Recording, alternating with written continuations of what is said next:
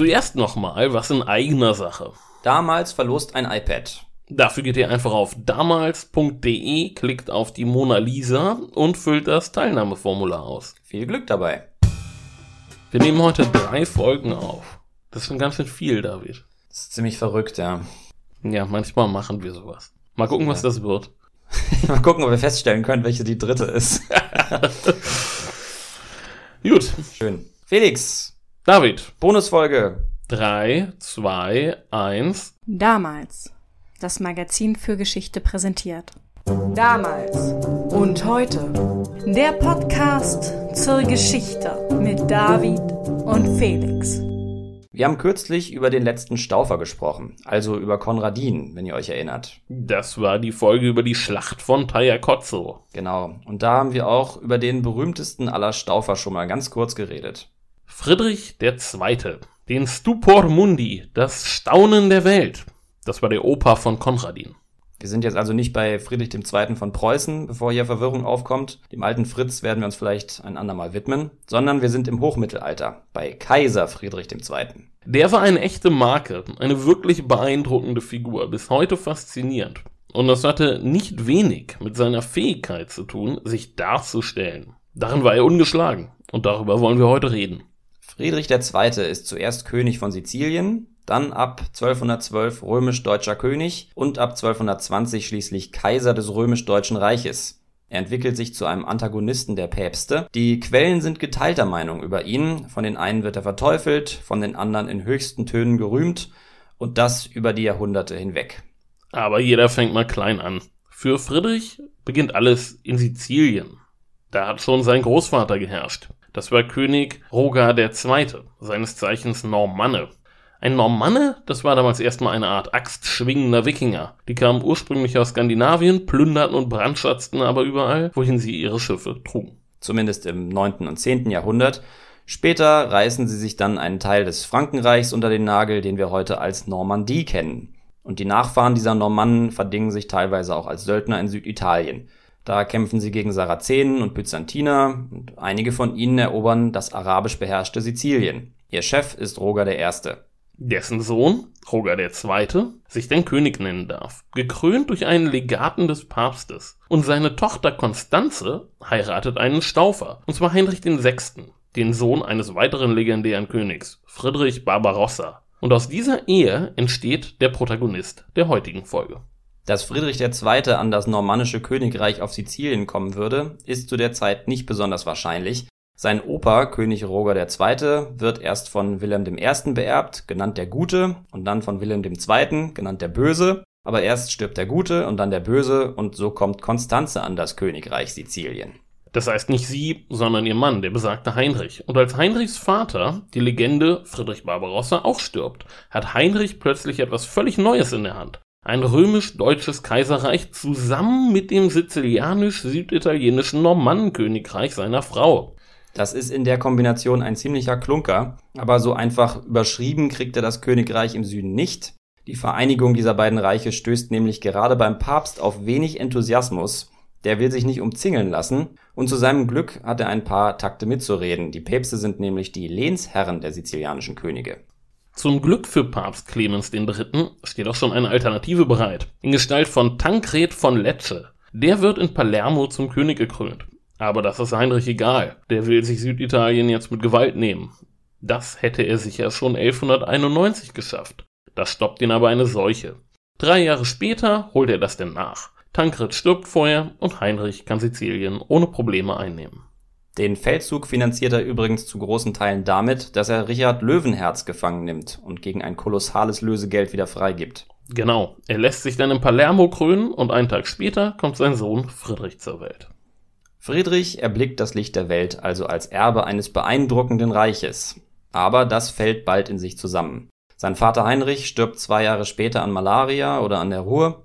Friedrich wird König von Sizilien, wo seine Mutter Konstanze für ihn regiert. Aber in den deutschen Landen reißen sich eine ganze Reihe von Thronprätendenten um die Macht. Und ganz übel kommt es denn für den kleinen Friedrich, als auch seine Mutter Konstanze stirbt. Da ist er gerade mal vier.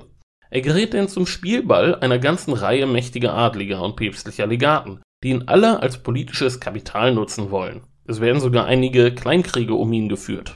Das wollen wir jetzt gar nicht alles aufschlüsseln. Und damit wir langsam mal zu Friedrichs Herrschaft kommen, überspringen wir seine Jugend einfach mal. Nachdem sich im Kampf um das Reich der Welfe Otto durchgesetzt hat, beginnt er sich in Italien breit zu machen. Das macht wiederum dem Papst Angst, obwohl er Otto vorher unterstützt hat. Jetzt kriegt er kalte Füße und sucht nach einem Ersatz. Er stellt sich hinter eine Gruppe stauferfreundlicher Reichsfürsten, mit denen gemeinsam er den jungen Friedrich aus dem Hut zaubert. Und so kommt Friedrich doch noch an das ganze Reich. Die Ausgangslage ist bemerkenswert.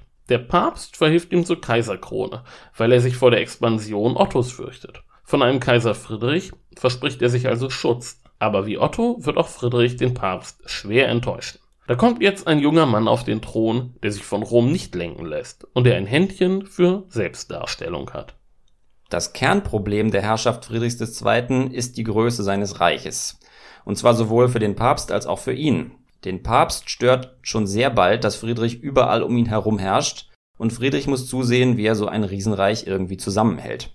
Er konnte ja nicht überall gleichzeitig sein. Von 1220 bis 1235, also für 15 Jahre, hielt er sich die meiste Zeit in Italien auf von einem kleinen Abstecher nach Jerusalem mal abgesehen, als er, ohne zu kämpfen, auf friedlichem Wege Jerusalem für die Christen sicherte, indem er den ägyptischen Sultan davon überzeugte, es ihm abzutreten. Und das machte Friedrich, obwohl der Papst ihn exkommuniziert hatte.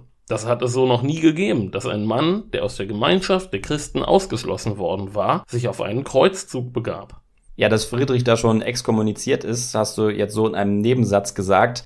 Derart eskaliert der Streit zwischen dem Kaiser und dem Papst nämlich. Aber ja, die Aktion mit dem Sultan ist derartig abgefahren, dass sie die Zeitgenossen nachhaltig verstört hat. Noch einmal, da erobert ein exkommunizierter Kaiser, ein Feind der Kirche, kampflos Jerusalem für die Christenheit. Das verwirrte schon die zeitgenössischen Kommentatoren.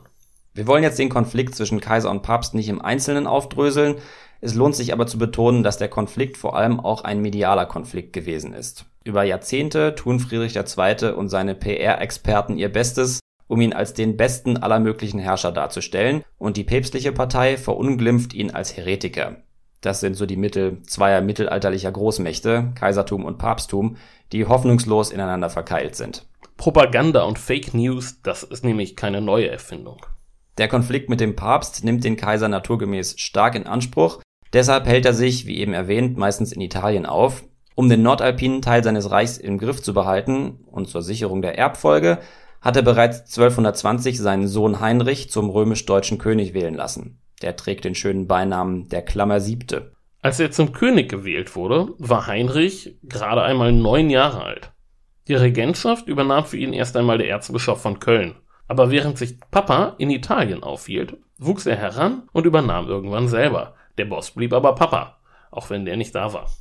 So ab Anfang der 1230er Jahre gefällt Papa Friedrich aber nicht mehr, was der Sohnemann so treibt, und er kündigt an, dass er jetzt mal wieder selber vorbeikommen wird, um nach dem Rechten zu sehen. Das wiederum gefiel Heinrich nicht. Er schloss ein Bündnis mit einer Reihe von Fürsten, die mit der Politik Friedrichs II. nicht einverstanden waren, also gegen den Papa.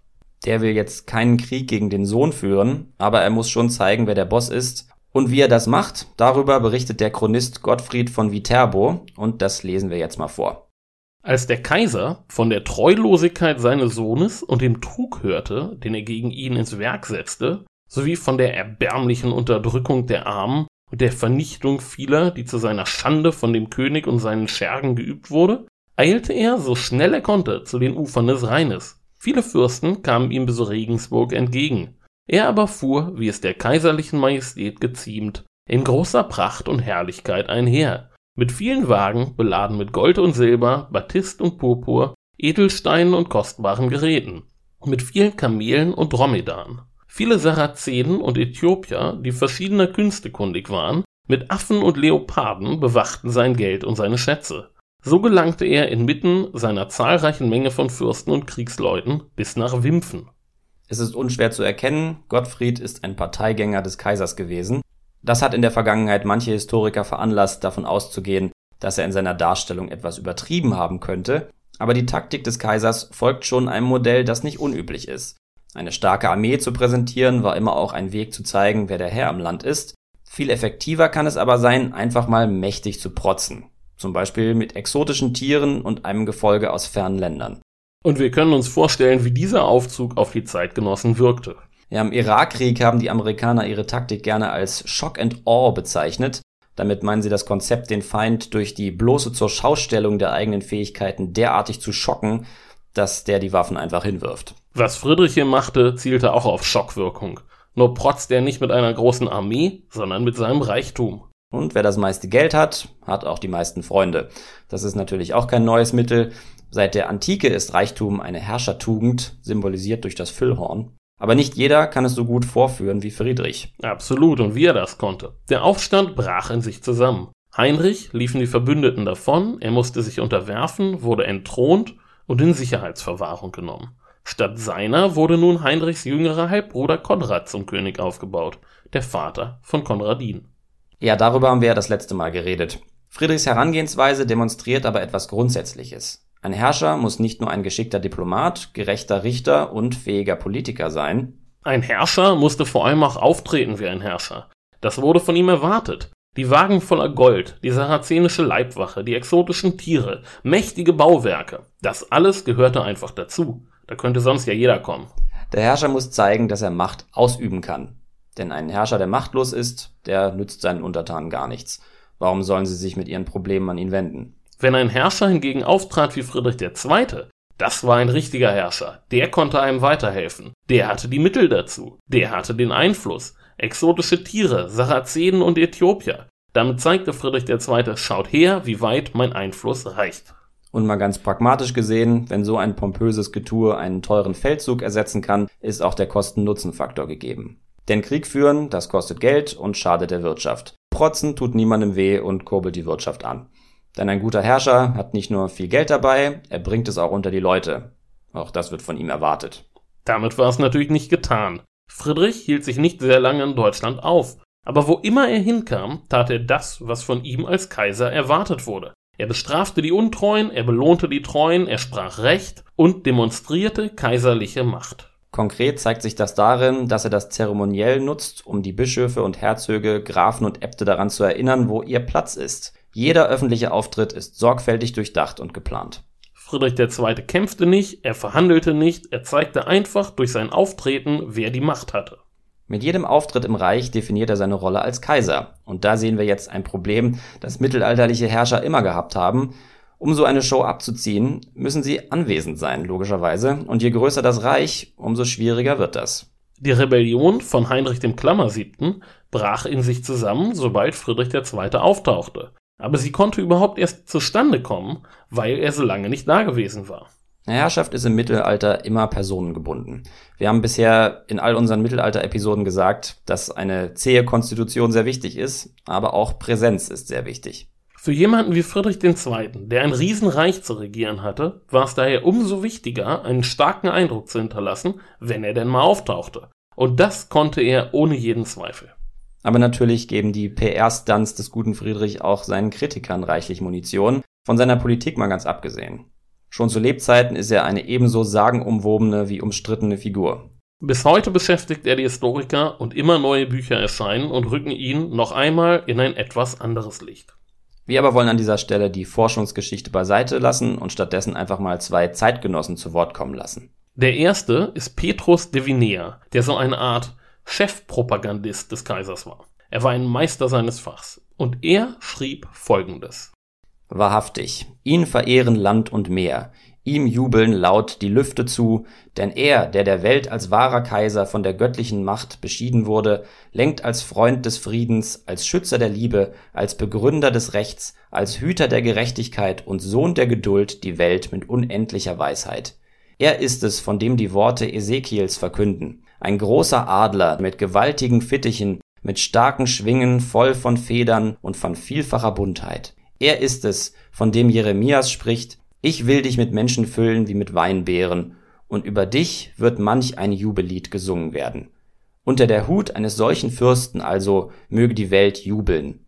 Denn eines solchen, der in der Macht tatkräftig, in der Tatkraft herrlich, in der Herrlichkeit gütig, in der Güte weise, in der Weisheit fürsorglich, in der Fürsorge menschlich sein werde der ihm angeborene Wesenszug des Guten schließlich verbindet, gleichsam frei von jeglichem Neid, die Zonen und versöhnt die Elemente, so dass sich der Frost mit der Hitze verträgt, das Trockene mit dem Flüssigen vereint, das Glatte sich mit dem Rauen anpasst und dem Geraden das Unwegsame vermählt wird. Zu seinen Zeiten nämlich werden die Verbände der Bosheit abgerissen, das Glück der Sicherheit wird gesät.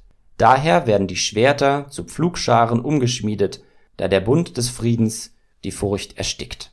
Wow. Wie gesagt, er war ein Meister seines Fachs. Allein dieser Abschnitt ist so genial, ja. so voller Andeutungen, voller Bilder und Zitate, da könnte man sich wirklich lange mit beschäftigen. Wir aber wollen noch einen zweiten zu Wort kommen lassen, nämlich Salim Bene von Parma. Auch er war ein Zeitgenosse, aber sein Urteil über Friedrich war ein anderes. Jener Friedrich aber war ein unheilvoller und verworfener Mensch, Schismatiker, Ketzer und Epikureer der die ganze Welt verdarb, indem er in die Städte Italiens den Samen des Zwistes und der Uneinigkeit säte, die bis zum heutigen Tag dauert, so dass sich die Söhne über ihre Väter beklagen können nach den Worten des Propheten. Die Väter aßen Sauertrauben, doch erst den Söhnen wurden davon die Zähne stumpf. Und so hat sich offenbar an Friedrich II. das Wort des Abtes Joachim erfüllt, mit dem er dessen Vater, dem Kaiser Heinrich, antwortete, als der ihn nach der zukünftigen Entwicklung seines damals noch im Kindesalter stehenden Sohnes fragte. Dein Sohn ist verderbt, dein Sohn und das Erbe ist böse, o Fürst. Bei Gott, er wird die Erde verwirren und die Heiligen des Höchsten zertreten. Ein Mann, der die Gemüter bewegt hat, die der Zeitgenossen wie der Historiker. Aber irgendwie ist das doch viel schönere Propaganda als das, was man heute auf 140 Zeichen über Twitter und Facebook verbreitet, oder? Die sprachliche Eleganz steht außer Frage und die Folgen waren damals sicher weniger dramatisch. Naja, das haben die Zeitgenossen vielleicht auch anders gesehen. das ist gut möglich. Wir haben außerdem ein klassisches Muster heute gesehen, wie Herrscher agieren, deren Herrschaftsanspruch, sagen wir mal, anfechtbar ist. Sie protzen. Friedrich tut das mit Wagen voller Gold und exotischen Tieren. Und heute macht man das mit Formel 1 Rennstrecken oder Wolkenkratzern. Friedrich hat das Castel del Monte bauen lassen. Quod erat demonstrandum. Das war unsere kleine Bonusfolge zu Friedrich II. und gleichzeitig eine kurze Einführung in die Kernkompetenzen mittelalterlicher Herrscher. Damit werden wir in der Zukunft sicher nochmal zu tun haben. Ich denke doch. Bis zum nächsten Mal. Gehabt euch wohl. Ciao.